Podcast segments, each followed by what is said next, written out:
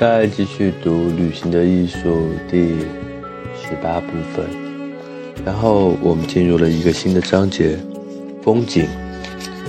这次我们应该读第四、第五章：乡村与城市。那我们接下来开始了。我乘坐一辆下午的火车。离开伦敦，我和 M 约好在伊斯顿火车站的发车月台下层见面。望着自动扶梯上和大厅里熙熙来攘往的人群，我觉得若能找到他的影子，必定是个奇迹。但我却必须找到他，这说明了。欲望的奇特之处。我们沿着英格兰的山脊前进，夜幕低垂，我们嗅到了乡间的气息。车窗已逐渐变成长长的一面墨镜。望着它，我们越来越清楚的看到，越来越清楚的能看到自己的脸颊。当火车开到靠近托伦特河畔的斯托克时，我决定去餐车一趟。于是跌跌撞撞地穿梭于一节又一节摇晃的车厢，如同醉汉似的。但是，对于能吃到在行进的火车上烹出的食物，我却特别兴奋。微波炉的计时器发出厚重的机械声，如同旧战争片中发出的声响一样。接着是清脆的铃声，示意我可以过来取烘好的热狗。这时，火车开过一个道口，路的后边，路的后方，我隐约见到牛群的影子。我们在将近九点的时候抵达奥克森霍尔姆站，站名边还附加了一个地名标识——湖区。只有少数几位乘客与我们一同下车。我们静悄悄地走在月台上，在寒夜中可以清楚看到我们呼出的热气。我们。看到车厢里的乘客，或在打打盹儿，或在看书。湖区对他们而言不过是漫长火车旅途中的一站。他们可以暂且放下手上的书，四处张望一下，比如瞧瞧月台上那对称排列的罐子，或者瞄一眼火车站里的时钟，又或者随意的打个哈欠。一旦这趟前往格拉斯哥的火车开动，再度穿越黑暗，他们便又将翻开手中的书。火车站像被人抛弃似的冷清得很，但我想它不可能一直都是这样，要不然指示牌上就不会加上日文翻译。我们在伦敦时曾打电话过来。一租一辆车，在停车场尾端的一盏路灯下，我们找到了它。我们原本向出租公司租一辆小型轿车，但因为这类车全租出去了，他们于是送来了一辆深紫色大型房车。它的新车气味还很浓，灰色的地毯洁净如新，地毯上。还留下吸尘机划过的痕迹。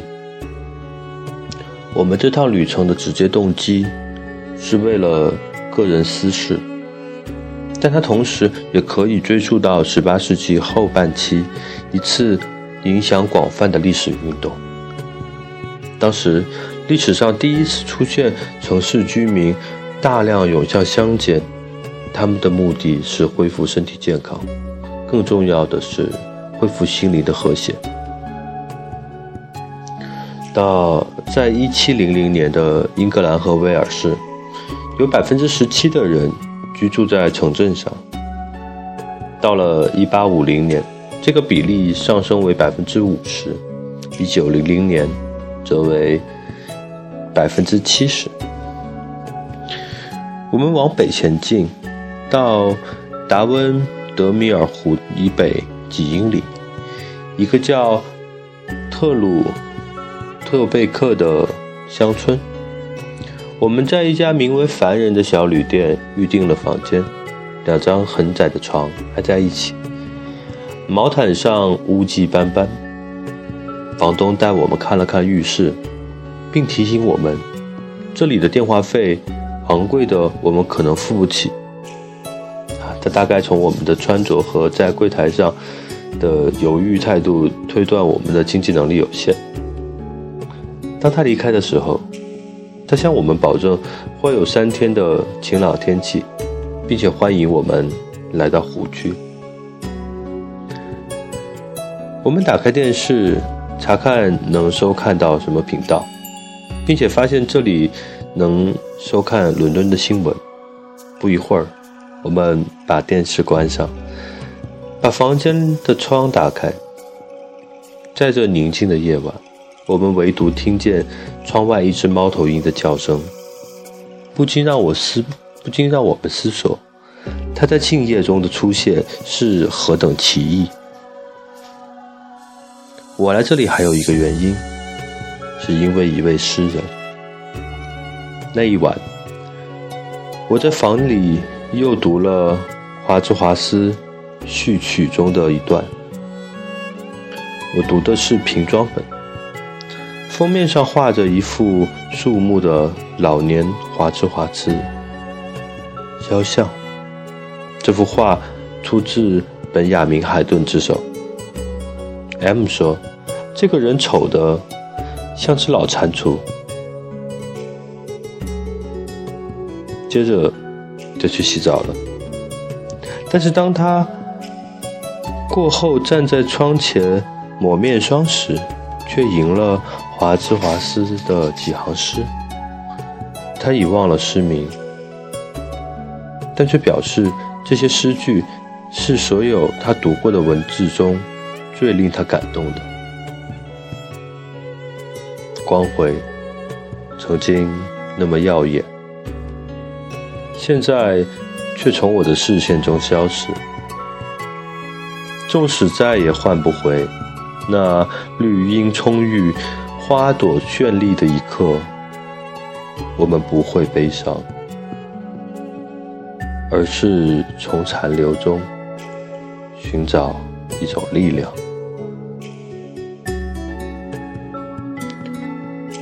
出自《颂歌·永生的宣言》第十节。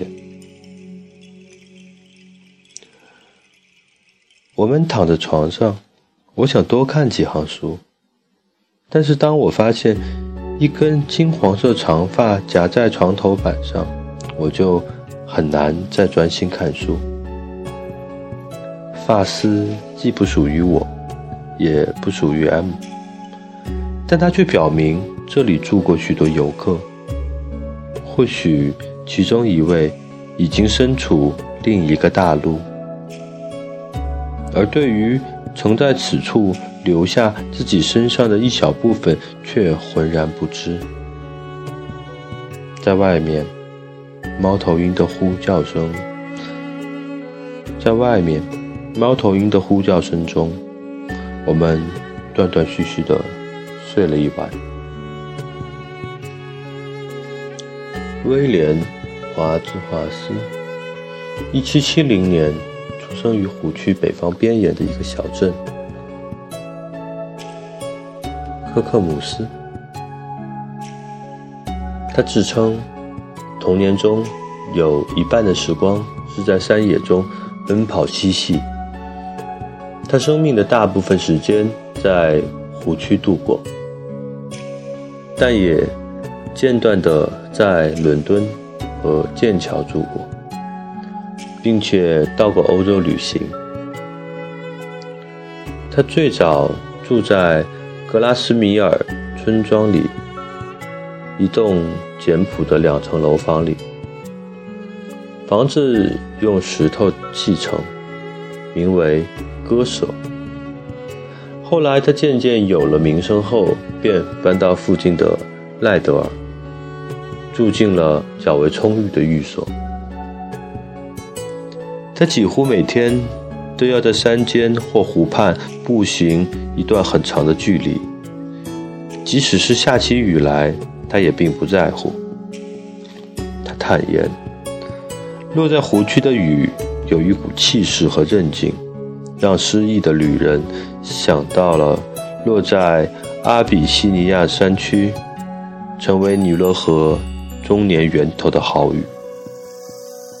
华兹华斯的友人托马斯·德奎恩斯估计，诗人一生走了，诗人一生中走了十七万五千至十八万英里的路程。德奎恩斯认为，基于华兹华斯的体格，这是非常难得的。他说，华兹华斯的身体并不算强健。所有我知道的女士腿评专家，都一致尖酸刻薄地讽刺华兹华斯这方面的缺陷。德克恩斯认为，更遗憾的是，当他行走时，华兹华斯的姿势很糟糕。根据很多乡下人的说法，他走起路来，十足像一只大古稻虫，那是一种斜着行走的昆虫。在别人眼中如此别扭的行走，却给诗人带来了灵感，成就了他关于大自然的诗作，如《致蝴蝶》《致布谷鸟》《致云雀》《致雏菊》和《致小小的白屈菜》。以前，诗人不过是很随意或习惯性的看待自然现象。但是他们在华兹华斯的笔下，却成了最伟大的主题。根据华兹华斯的妹妹多罗斯的日记，这本日记记录了华兹华斯在湖区的活动。这本根据这本日记记载，华兹华斯1802年3月16号这天，在帕特戴尔溪谷附近的一个湖畔散步。这个湖叫做兄弟湖。湖面非常平静。他走过湖上一座桥，便坐下来写了以下的诗句：公鸡啼鸣，小溪流淌，小鸟啾啾，湖水闪烁着波光，山林中充满快乐，喷泉中充满活力。云儿飘荡，天空属于蔚蓝。过了几个星期，诗人被美丽的雀巢所感动，于是又提笔写道：“瞧，五颗蓝色的蛋正在那里闪烁。这么简单的画面，却少有景象比它悦目，也少有盼望的喜悦。”比他更令人神往。几年后的一个夏天，他听见夜莺的鸣唱，又觉得有必要把心中的喜悦表达出来，于是写了以下诗句：“夜莺啊，你美丽的歌吟，必定出自一颗灼热的心。你唱得如此嘹亮。”仿佛酒神已为你找到了情人。这些诗句并不是偶发的喜悦之声，它们背后有一套完整的自然哲学理论。这套哲学具有独创性，阐述了获得幸福的条件以及我们不幸福的缘由。它贯穿华兹华斯的所有作品。并且在西方思想中有着相当的影响。诗人解释说，大自然中的各种现象，包括小鸟、小溪、水仙和绵羊，都是不可或缺的，因为它们正矫正和治疗城市人备受困顿的心灵。华兹华斯的主张一开始便遭受到可怕的阻力。拜伦1807年为华兹华斯的《华兹华斯诗歌二卷》所做的评论中提到，他对于一个成年人把花儿或动物看得那么高贵感到困惑。他说：“幼儿园的读者对于这种娇饰浮华的作品会怎么看呢？难道是为模仿游吟诗人、吟吟游诗人，以缓解摇篮里婴儿的啼哭吗？”爱丁堡评论语调同情地断言，华兹华斯的诗歌是幼稚。荒谬之作品，并怀疑或许是诗人本身想刻意让自己成为笑柄。爱丁堡评论指出，一把铲子或一个雀巢，或许真的能给华兹华斯留下一系列深刻的印象。然而，可以肯定的是，这样的联想在大多数人看来，似乎是被迫生硬。和不自然的，所有世人都取笑以下的作品：《挽歌致吃奶的小猪》《洗衣日圣歌》献给老奶奶的十四行诗《矗立派送》。但是，要让华兹华兹先生相信这一点，却非常困，却是非常困难的。许多文学刊物中开始出现讽嘲华兹华斯这种风格的着作。一朵云让我的心赞叹着蓝天，真惹人爱怜。又如，我看见的是知更鸟吗？还是鸽子或血鸟？然而，华兹华斯却丝毫不为之动摇。他奉劝伯蒙特夫人不要因为这些诗歌目前受到的评论而烦恼。他解释说：“这个时刻与他们将来能发挥使命时相比，算得了什么？我相信我的诗歌之所，我相信我的诗歌之使命便是安慰受苦者，使开心的人更加快乐。”好让白天的阳光更明媚，教导年幼者及各年龄层有仁爱之心的人，学会真正的观察、思考和感受，让他们在行动和心灵上更有德性。这就是他们的责，这就是他们的职责。我相信，在我们做古多年后，他们仍会忠实地完成这个使命。他唯一错的是在时间上的判断。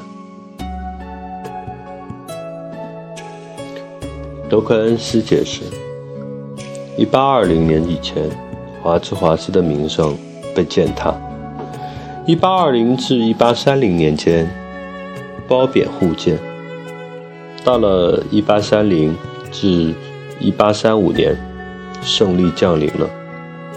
人们的品味经历了缓慢而鲜明的转变，读者群逐渐停止嘲讽，他们开始欣赏甚至背诵这些关于蝴蝶或白屈菜的颂歌。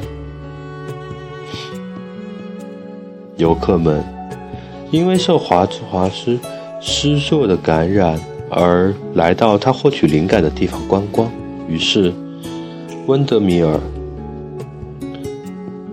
赖德尔以及格拉斯米尔开始出现新的旅馆。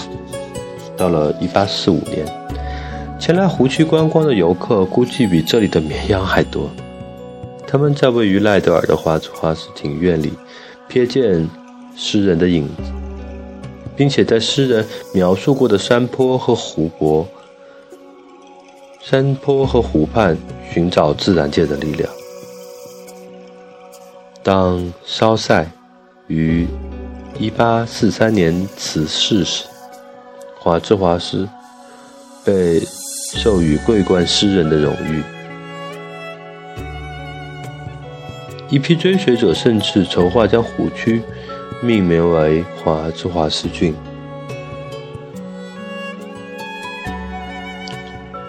当八十高龄的华兹华斯1850年与世长辞时，这时英格兰和威尔士有半数的人口过着都市生活。许多严肃的评论大都倾向于华兹华认同华兹华斯的看法。赞同他的这个立场。时常走访大自然是消除城市生活中罪恶的必要良方。嗯，今天就到这里，明天继续吧。